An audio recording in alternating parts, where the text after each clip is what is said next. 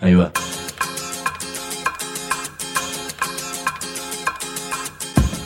La Vaca es una colecta de recursos, es una cooperativa de trabajo, es una página web, un periódico mensual, una editorial, una cátedra, un bar. Es lo que necesitamos crear para ganarnos la vida y perdernos la obediencia de vida. La Vaca es comunicación, ida y vuelta. Ahí va. Decimos no te calles, decimos como se te cante, como te salga, como puedas. Decimos para que escuchen los que te dicen, vos no digas ni mu.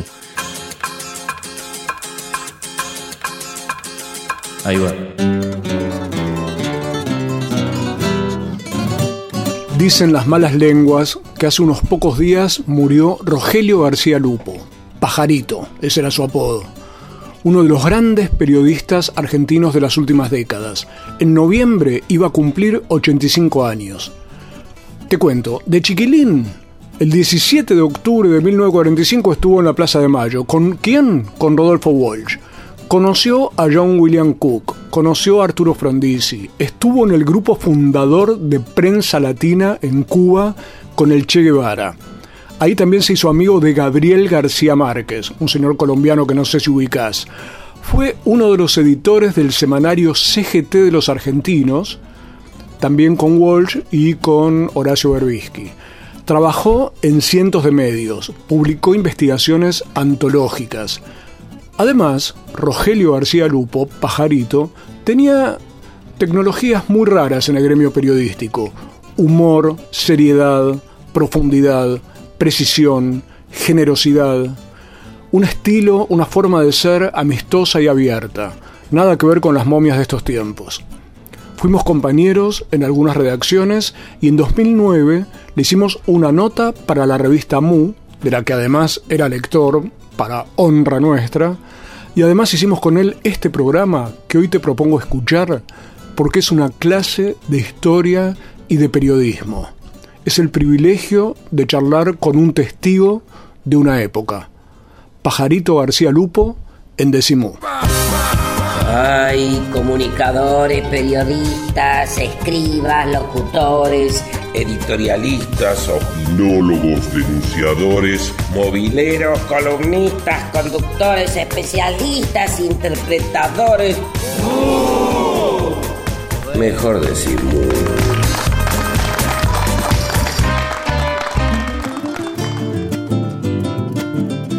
Me la paso haciéndome preguntas y siempre tengo dudas, pero la ventaja es que tengo amigos con los cuales conversarlas.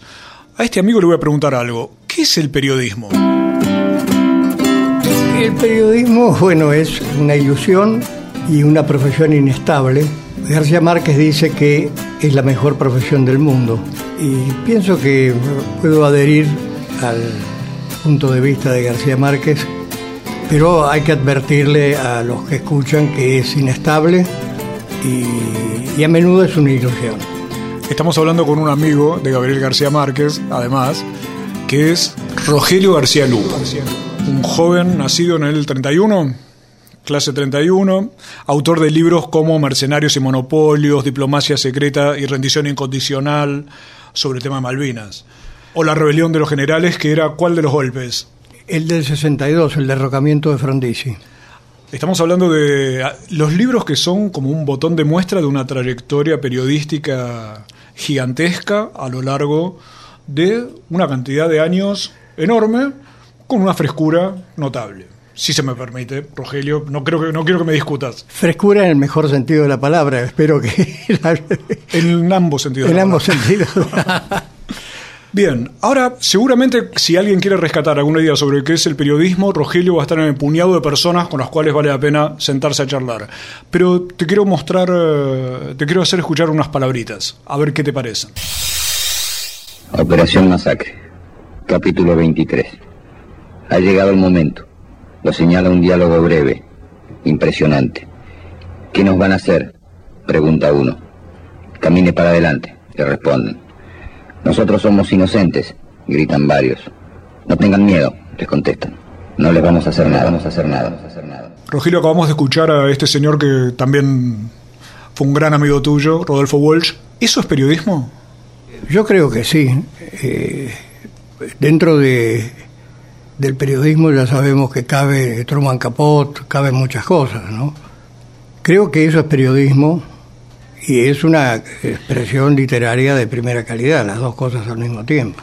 Tal cual, estamos hablando de Operación Masacre, es el capítulo 23, el que estaba leyendo Walsh en ese momento, y es la obra en la cual refleja, a partir del momento en el que a él le dicen hay un fusilado que vive, y él, por una cuestión casi de curiosidad, se pone a investigar el tema. Sí, yo creo que él tenía un grado de madurez como para apoderarse de un gran tema y estaba buscando un gran tema. Porque, bueno, venía de, hacer periodismo los varios años anteriores, eh, por lo menos los cinco o seis años anteriores había trabajado para la revista Leoplan, para, pero había llegado a un punto de madurez en que tenía que tomar un gran tema. Ahora vamos a volver a esa cuestión, pero quiero aclararles algo. Rogelio García Lupo y Rodolfo Walsh se conocían del secundario. Rogelio era un joven de unos 12 años, calculo. Nos tenemos que ubicar en esos tiempos. No estuvimos en el mismo secundario. Ajá. Lo que, lo que coincidimos fue en un activismo político precoz que correspondía, en mi caso, yo estaba en primer año del Colegio Nacional y él en el quinto año del Colegio Nacional, pero en colegios diferentes. En colegios diferentes. Y coincidían en la célebre Alianza Libertadora Nacionalista. en el nacionalismo de los años 40. ¿Era un grupo fascista aquel? Yo creo que había fascistas y había eh, también eh, jóvenes, excesivamente jóvenes e inexpertos.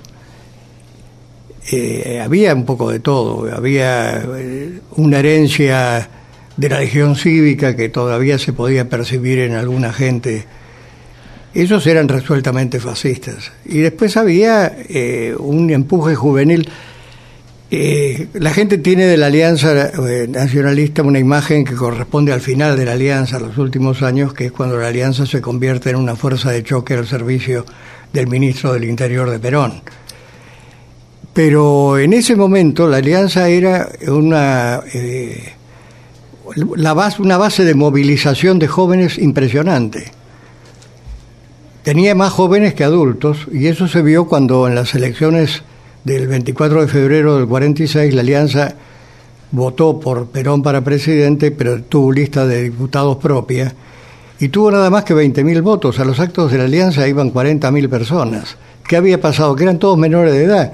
Era, un partido de menores de edad. De menores de edad. Era algo parecido a la FEDE, ¿no? A la Federación Juvenil Comunista le pasaba más o menos lo mismo. Era como el espejo por derecha. Pues, claro, había eh, eh, millares de jóvenes que llenaban las calles y las plazas y no, y no votaban por, por, este tema de la precocidad política. Claro, pero uno de los días que llenaron plazas y anduvieron movilizándose fue el famoso 17 de octubre de 1945 que tuvo a Rogelio allí porque fueron a pedir por la libertad de Perón que esa tarde terminó hablando del siguiente modo.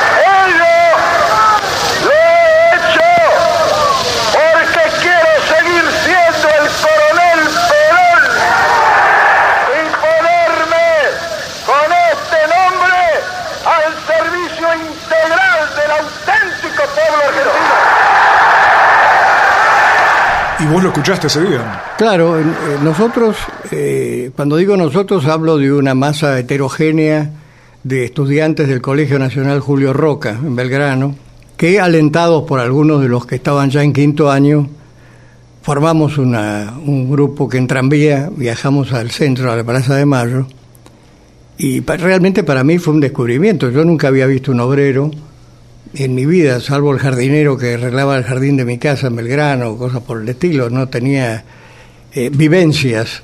Y eh, bueno, y ahí entramos en contacto con, con este acto y con ese discurso de Perón, que después, durante mucho tiempo, pensábamos que nos había gustado más el coronel que el general, ¿verdad? Esa imagen del coronel era la, del, la, que más le había traído a los jóvenes, digamos. El coronel había traído a los jóvenes. Pero ese día terminamos medio a los tiroteos, ¿no? El 17 de octubre se coronó, en el peor sentido de la palabra, con un eh, ataque y una defensa eh, al edificio del diario Crítica en la Avenida de Mayo. Eh, yo llegué a estar a dos cuadras del tiroteo con un grupo de, personas a las que no conocía, es decir, que nos conocíamos de, ese, de ese momento. Fuimos a parar a un lugar que ya no existe. Hay un banco ahora, pero era la bombonería Las Delicias y ahí debemos haber entrado aproximadamente a la una de la mañana, más o menos, tal vez un poco más tarde, previa rotura de las vidrieras que alguien había roto a pedradas, en fin. Y pasamos la noche ahí comiendo bombones de fruta, porque había de, de qué alimentarse.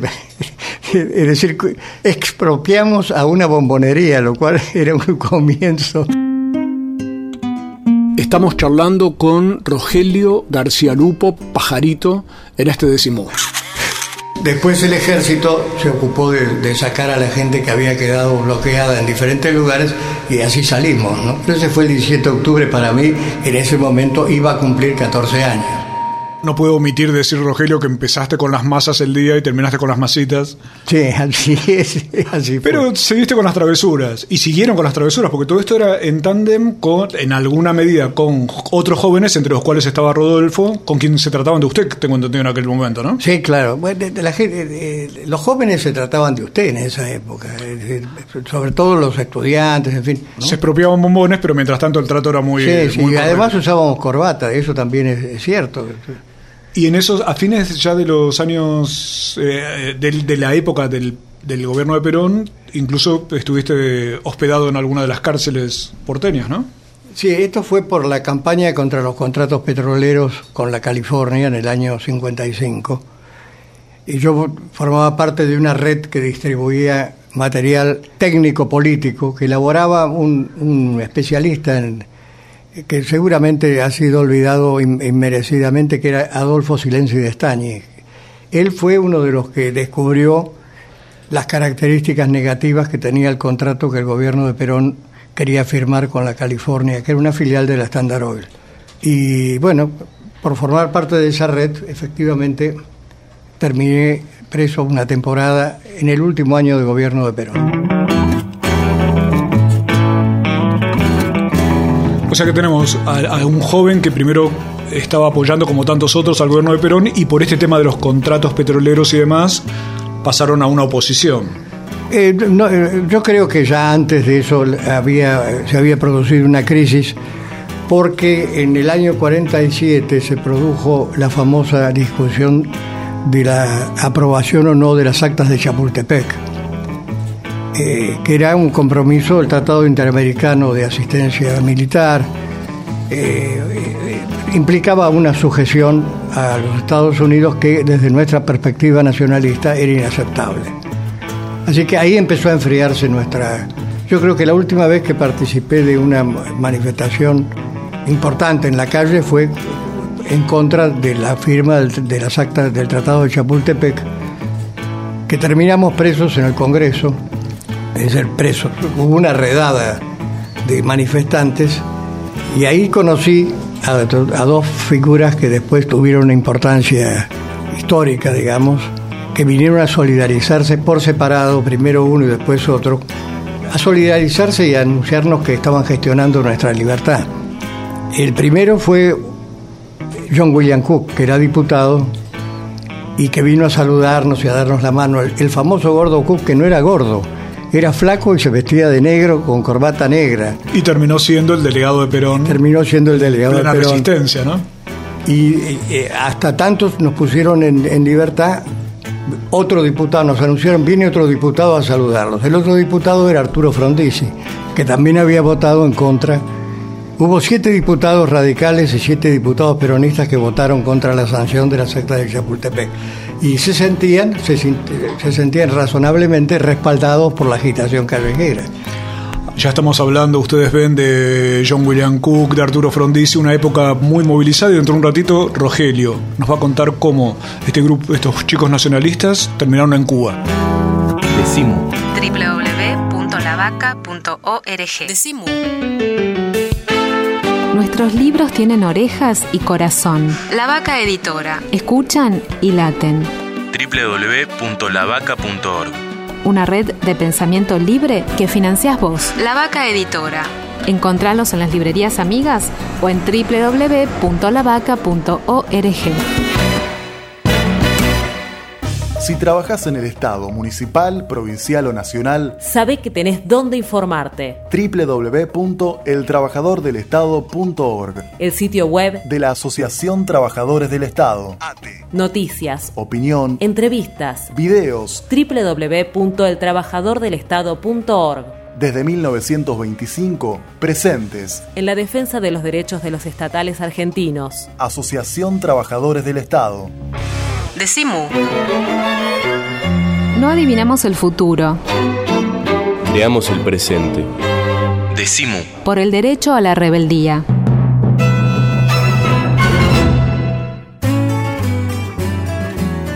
Estamos en un Decimu especial con esta charla con Rogelio García Lupo, Pajarito. Dicen que murió esta semana, pero aquí estamos recordándolo en tiempo presente. Veníamos hablando con él de lo que ocurrió en 1955 y así seguía este diálogo. Rogelio, fue el golpe de Estado de 55 que los encontró ustedes en esa posición, como recién decíamos, más antiperonista. Y a partir de ese momento, ¿qué fue de tu historia y además cómo pensás el tema de Walsh, que yo lo sigo llevando juntos porque me parece que hay una lección de periodismo muy grande, con respecto a que haya hecho Operación Masacre, que vos ya estabas haciendo eh, un poco el relato de ¿Qué cambió en Walsh para de esa posición antiperonista llegar a Operación Masacre? No, eh, eh, primero me, gustaría que incorporaras como eh, ejemplo de periodismo realmente interesante al propio Jorge Ricardo Massetti, porque Massetti formaba parte de nuestro grupo y él realiza esa hazaña que es subir a la Sierra Maestra, entrevistar a Fidel Castro y al Che que estaban el año 58 todavía estaban peleando en las montañas, volver a la ciudad de La Habana para tomar el avión para venir a Buenos Aires y enterarse ahí que en Radio El Mundo han perdido la grabación y vuelve a subir a la Sierra Maestra. Que eso es, eh, yo diría que ese es un dato para comentarlo a los periodistas jóvenes que hacen radio o que hacen lo que sea, que hay, eh, la profesión a veces te somete a una exigencia, como en este caso, extraordinaria. Massetti es un poco el que les propone en aquel momento lo de Cuba, pero te quería... Eso es en el 58, sí. y el, o sea, el, dato con respecto a Operación Masacre y la posibilidad de Walsh de acceder a esa investigación. ¿Vos qué pensás? ¿Que fue más una decisión política, algo emocional, una casualidad? Vos hablabas recién de la búsqueda de un gran tema. Yo creo que buscaba un gran tema y al mismo tiempo estaba ya viviendo una de las grandes desilusiones de nuestra generación, que había sido la Revolución Libertadora.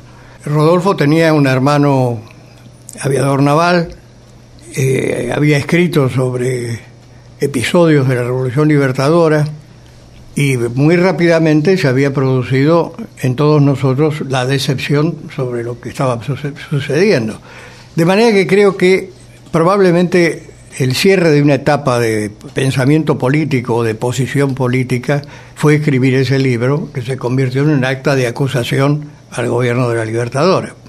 Un gran tema que el gran periodismo, es decir, los grandes medios no tenían interés en difundir. Esto es una cosa bastante extraordinaria, porque la calidad del producto, el libro que hoy se puede comprar no es exactamente, está basado en la colección de las notas colección de notas que Walsh tampoco podía publicar en cualquier lado. No podía publicar en cualquier lado. Y entonces las publicó en Azul y Blanco, que era el periódico nacionalista de la época, dirigido por Marcelo Sánchez Gorondo, y en el periódico Propósitos, que era el periódico filocomunista que dirigía el escritor Leonidas Barleta.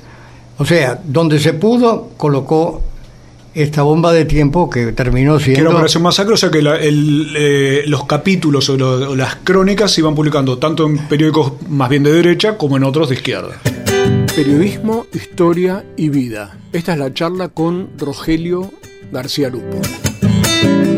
Ahora, en aquel momento, Rogelio recordaba muy bien a Jorge Massetti, esa hazaña periodística de ir y volver a Sierra Maestra, y Massetti, al encontrarse con el Che allí, vuelve y propone otra aventura ir a Cuba y crear allí una nueva agencia ¿Vos de sabés, Vos sabés que cuando él se encuentra con, con el Che, eh, por primera vez en la en Sierra Maestra, eh, perdiendo el tiempo, porque en las montañas se perdía mucho tiempo, hasta que venían los contactos, los que tenían que bajarlo de la montaña, devolverlo a La Habana y todo eso, se perdía mucho tiempo. Ahí descubren, contándose sus vidas, que los dos habían trabajado para la agencia latina del gobierno de Perón. Habían sido colegas. pero no lo sabían porque eran lugares diferentes. Es decir, Massetti era redactor de la Agencia Latina en Buenos Aires y el Che era fotógrafo de la Agencia Latina en México. Y lo descubrieron ahí. De ahí salió, bueno, salió la agencia, de, ese contacto y de esta... Y la agencia fue Prensa Latina, que fue la agencia con la cual la Revolución Cubana trataba de dar un tipo de información diferente y allí fueron a trabajar nuestro amigo Rogelio García Lupo, Rodolfo Walsh, invitados por Jorge Massetti. Y te quería preguntar eh, algo. ¿Cómo era este señor al que vamos a escuchar un poquito? Esta epopeya que tenemos delante la van a escribir las masas hambrientas de indios, de campesinos sin tierras, de obreros explotados. La van a escribir las masas progresistas, los intelectuales honestos y brillantes que tanto abundan en nuestras sufridas tierras de América Latina. Ahí estamos escuchando a este señor Ernesto Guevara, este argentino del cual ya hablaba Rogelio y al que tuviste la oportunidad de conocer en, ya en tu primer viaje. Sí, en, mi primer viaje y en mi primer día de La Habana, porque yo viajé con el director de Radio Rivadavia y él tenía un vínculo amistoso con el Che, me llamó por teléfono, yo acababa de abrir la maleta con la que llegaba a La Habana, yo fui a vivir al departamento de Rodolfo y acababa de abrir la maleta cuando me llama por teléfono y me dice, ¿querés conocerlo al Che? Le digo, sí, por supuesto, acababa de llegar. Te paso a buscar en media hora. Entonces me vino a buscar el doctor Carlos Infante, que era este, hermano de una íntima amiga del Che, que había estudiado medicina con él, la Tita Infante. Y ahí fuimos, ahí conocí al Che, que estaba de regreso, había vuelto diez días antes de una gira europea tomando mate gracias al em, paquete de 5 kilos de yerba que le había llevado el doctor Infante. El Infante. ¿Qué tal era Guevara? ¿Qué, ¿Qué, semblanza darías para alguien que no lo conoció? Guevara era un hombre, un, argentino típico, clase media alta, con un gran savoir-faire, con sentido del humor, socialmente un, tipo muy, muy abierto y además muy lleno de experiencias de vida. Bueno, habían hecho los viajes, el viaje en motocicleta, habían hecho de todo. Conocía América Latina seguramente mejor él que, que Fidel Castro. De manera que se podía conversar de, un espectro muy amplio de, países y de situaciones. Rogelio, hubo un momento en el cual ustedes salen de Cuba, ya se vuelven. Vos alguna vez me decías que hubo un momento en el cual el Che ya empezaba a ser incómodo para la propia Cuba y los argentinos entonces que habían llegado con él en alguna medida también. Sí, eh, bueno, el, el Che empieza a ser incómodo en primer lugar para la Unión Soviética, porque está planteando la extensión de la revolución en América Latina en un momento en que la Unión Soviética buscaba el apaciguamiento con Estados Unidos. Evidentemente el Chile era difícil de plantear una política pública o secreta en contra de él. Era más fácil atacar a Massetti y al grupo de, prensa latina. Tarea que quedó a cargo tanto del Partido Comunista de Cuba como del Partido Comunista de la Argentina. Es decir, en ambos casos se desarrolló una, yo no diría una campaña, sino la creación de un clima que necesariamente tenía que manifestarse escalonadamente. Primero la salida de Massetti de Prensa Latina luego la salida del Che de Cuba. Entonces, evidente. Estamos reescribiendo un poquito los villiquenes que también tiene la historia latinoamericana gracias a Rogelio García Lupo, que salió de Cuba, vino para Argentina y en un ratito nos va a contar cómo terminó metido en unas internas gremiales tremendas y haciendo un diario antológico. Ya volvemos en unos minutos con este programa que hicimos en 2009 con Rogelio García Lupo, que se merece también esa palabra antológico. Decimu. www.lavaca.org. Decimu. libros y alpargatas, Venía Mu punto de encuentro. mate y bizcochitos, dividís y dulces, Hipólito Yrigoyen 1440. remeras y empanadas, carteras y revistas, zapatillas y CDs, bijú y detergente, ropa y berenjenas de diseño, yuyos y videos ecológicos, camisas y camisolas, comida casera y económica, música y poesía, proyecciones y recitales, actividades con entrada libre y gratuita. Venía Mu punto de encuentro. ¡Mu!